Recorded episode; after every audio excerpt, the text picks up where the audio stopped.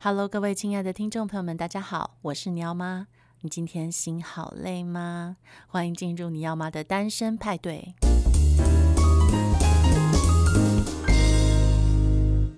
今天我录音的时间呢是六月六号，大家知道今天是什么日子吗？今天是一个全岛举国欢腾的日子，就是呃，我们终于写下了一个历史新页，就是我们行使了我们的罢免权，成功的罢免了。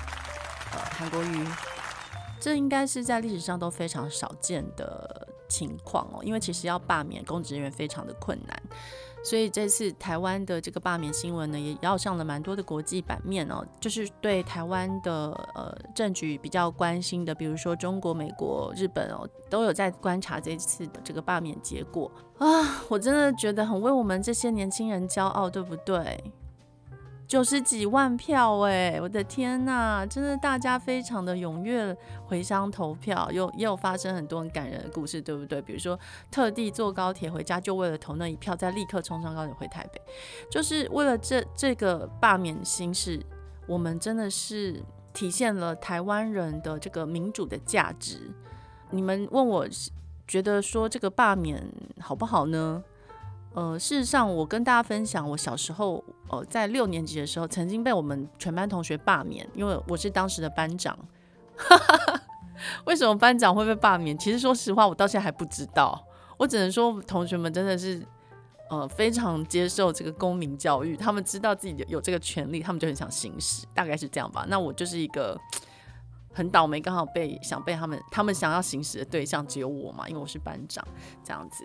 那我记得当时非常难过，好，可是我自己的观察，我觉得韩国瑜先生这一次呢，他好像松了一口气耶。大家有没有觉得？他没有很难过，他也没有很生气。我觉得他松了一口气，因为他根本不会做市长。他想说：“哦耶，太好了，我终于又可以回家，就是休息。”因为你想嘛，他之年之前十年都不需要工作，也可以维生生的好好的，就表示他其实是不需不需要钱，不缺钱，他需要的是什么？需要有一个给他乱搞的舞台。那所以他这一年出来台湾这边搅和搅和，其实也够他玩了。他其实算是痛痛快快的玩一波。所以那天我觉得，呃，确认被罢免，我觉得他真的松一口气，因为。他就不需要再做那么多那么累的工作了，然后他又做不好，他也不知道怎么做，所以呢，我也觉得替他开心啦。欢迎呢他自己呢再继续走下人生的下一个波段哦。那虽然他是一个很烂的政客，政客已经很烂，他是很烂的政客，但是他有个优点就是。好像是对老婆小孩是，至少在荧幕上看起来是这样子的，就是还蛮爱家的这样。那我也当然觉得蛮神奇，说，哎，为什么会有人爱韩国语呢？我也是看不懂。那可能又是凭着他的三寸不烂之舌吧，我不知道。我觉得他的优点就是嘴巴很甜，会讲你想听的话。好，但是这个是一个连三岁小孩、五岁小孩、小学生都看得懂的。哎，这个人前后逻辑不一呀，然后这个人说话。听起来就是骗子嘛，这是很多小孩都会听完他的话，然后就会直接反映出来的东西。可是我不明白很多大人为什么会看不出来，但没有关系，反正今天呢，我如如愿的得到我的想要的结果。那为什么其实我会今天会想录这个特别集呢？我真的不是一个专门在研究，就是。国际时事或社会新闻等等的人，政治新闻什么的都不是我的强项，可是我都有在关注，我也会呃越来越想要知道更多的国际新闻。我觉得这几年呢，整个世界都很纷扰，其实不只是台湾，所以我想要回顾一下，就是这几年到底在乱什么？对，所以我就自己做了一个对我就可能比较有感觉的几条呃国内外的新闻事件，那也呃跟大家回顾一下，好不好？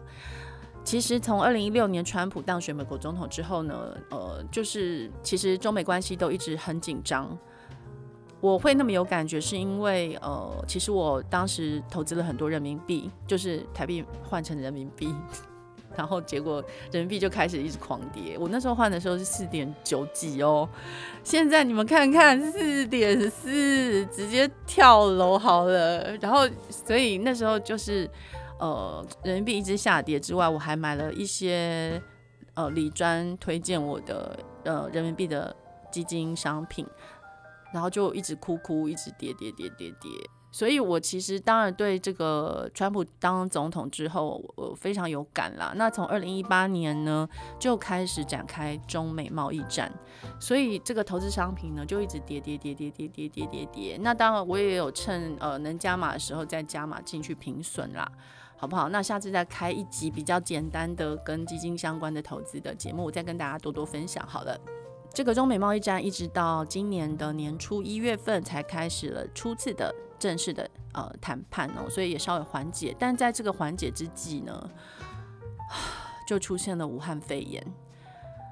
好啦，这个武汉肺炎之乱呢，就是打乱了全世界所有的布局哦，包括我们日本人非常非常重视的奥运，也被迫了就是要延期。所以这个武汉肺炎真的是打乱了大家，对，我就是要叫它武汉肺炎，因为它就是从武汉传出来的，这样子大家真的比较好记。新冠肺炎那个我真的讲讲不顺，好不好？嗯、再来就是嗯、在年初的时候发生了就很多事情嘛，就除了中美贸易战的第一次谈判，以及武汉肺炎的爆发，还有我们台湾最重要最重要的总统大选，呃，这个韩国瑜之乱呢，就在那个时候稍稍的就是。下台了一下，因为呢，我们的蔡英文总统顺利的连连任，那也非常高兴，因为这个蔡政府以及苏贞昌内阁十足的魄力与执行力呢，展开了一连串对抗武汉肺炎侵入台湾的政策，哈哈，非常非常的以人民为优先，以百姓为优先的一些便民的措施，还有唐凤团队的这个高效率运用所有。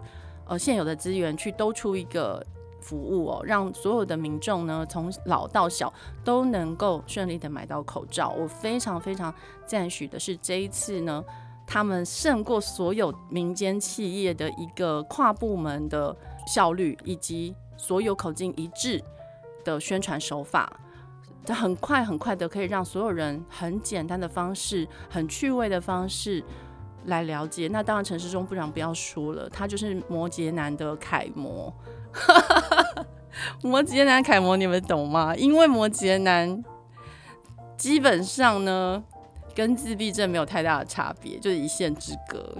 但是陈时中呢，他非常非常的呃有感性的人哦，所以他在处理这些政策的时候，他知道他要做的不只是呃公共卫生的这些推动。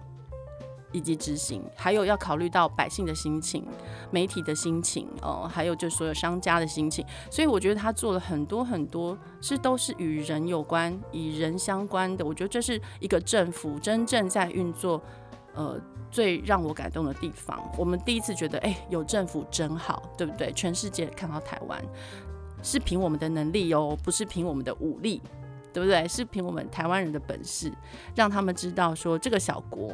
也可以做得这么好，觉得这次武汉肺炎活在台湾真是一个很幸福的事情。那我本来就一直都是一个爱台湾的人，这一次真是以身为台湾人为荣。然后再来，接下来呢，武汉肺炎乱七八糟，就是全世界到现在已经死了将近四十多万的人，很多哎、四十多万人死于武汉肺炎，我的妈呀！所以，我们台湾算守得很紧，很厉害，嗯，也差不多到最近才终于平息下来。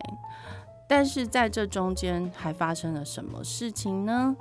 嗯，其实从去年的六月开始哦，就香港开始反送中。那因为跟呃香港很近的台湾，我们其实很有感哦，很多人的家人朋友可能都住在香港，所以其实大家对距离我们这么近的香港呢非常关心，然后也。觉得香港的呃这个发展可能也会呃某一种程度的指涉了台湾未来的发展可能，所以我觉得大家都是呃还蛮聚焦在这件事情上面的。你们想从去年六月一路一路一路抗议抗议抗议抗议到现在，其实问题也没有解决啊，而且才刚过了港版国安法。香港很快就会沦为大陆的其中一个城市而已，而就在前几天，川普呢也正式宣布呢，呃，他要取消很多香港的优惠啦，所以其实真的会影响非常的多人。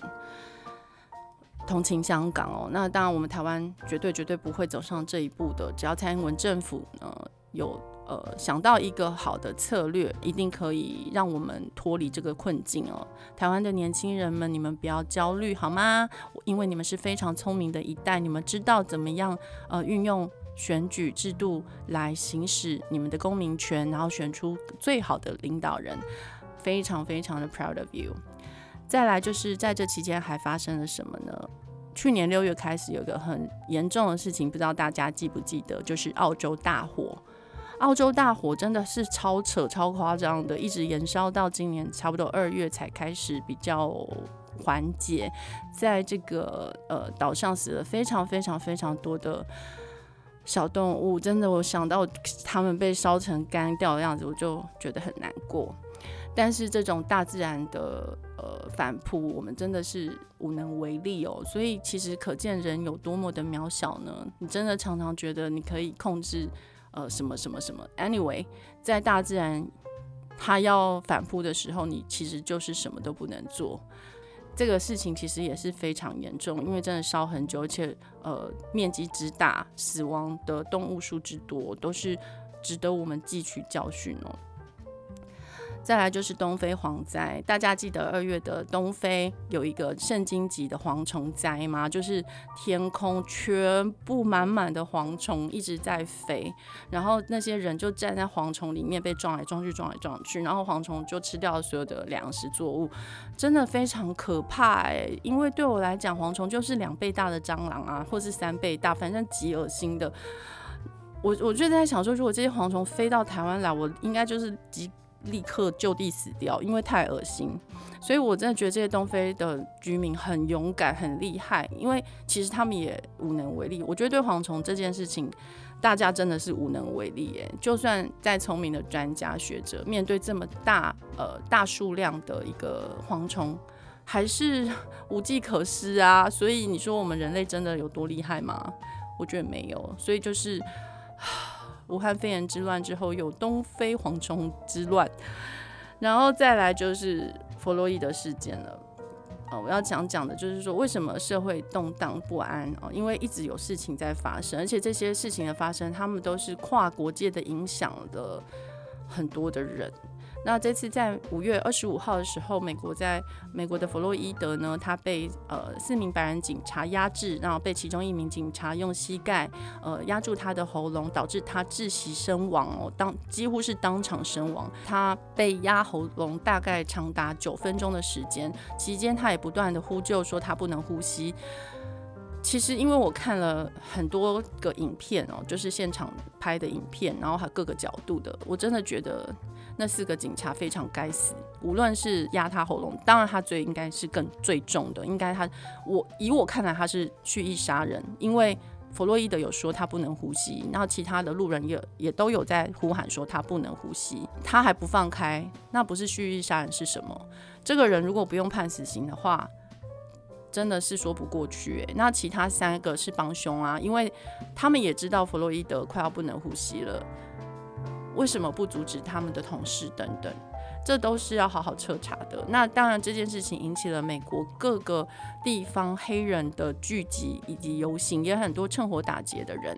那再来，在英国啊，在其他的国家也都开始有很多人数的呃聚集游行来反对这个种族主义。我自己觉得哈，种族主义是一个。很深的歧视啦，就是说，我觉得人与人之间不应该存在于这样子的一个价值观。我们都是一样的，我们都是人，真的。所以，可不可以不要再对黑人在做这些嗯暴力的事情，让他们的孩子好好的长大？好不好？我在新闻上面看到一些黑人的母亲哦，说起这些事情，他们都在哭，因为他们说可不可以？嗯，他们都说希望自己的孩子走在路上的时候呢，不用担心有人会过来攻击他们，或因为他们的肤色而有很多的权利被剥夺，嗯，或者是说在呃社会上面受到很多的歧视，这对他们是不公平的，所以这造成世界上很乱。那川普就是一个没用的人。当他本身也是很严重的，就是种族主义者以及性别歧视者，他就是所有的你想得到的可以的负面的所有的标签都贴在他身上就对了的一个总统，真是太荒谬了。在接下来，我要再跟大家分享一个很可怜的新闻，就是我听了这个新闻，眼泪就一直流，叫做呃克拉拉邦的母象之死哦。这是五月二十七号，在呃印度克拉拉邦有一头母象呢，它死掉了。那原因是它在死掉的前几天，在国家公园里面散步的时候吃下了。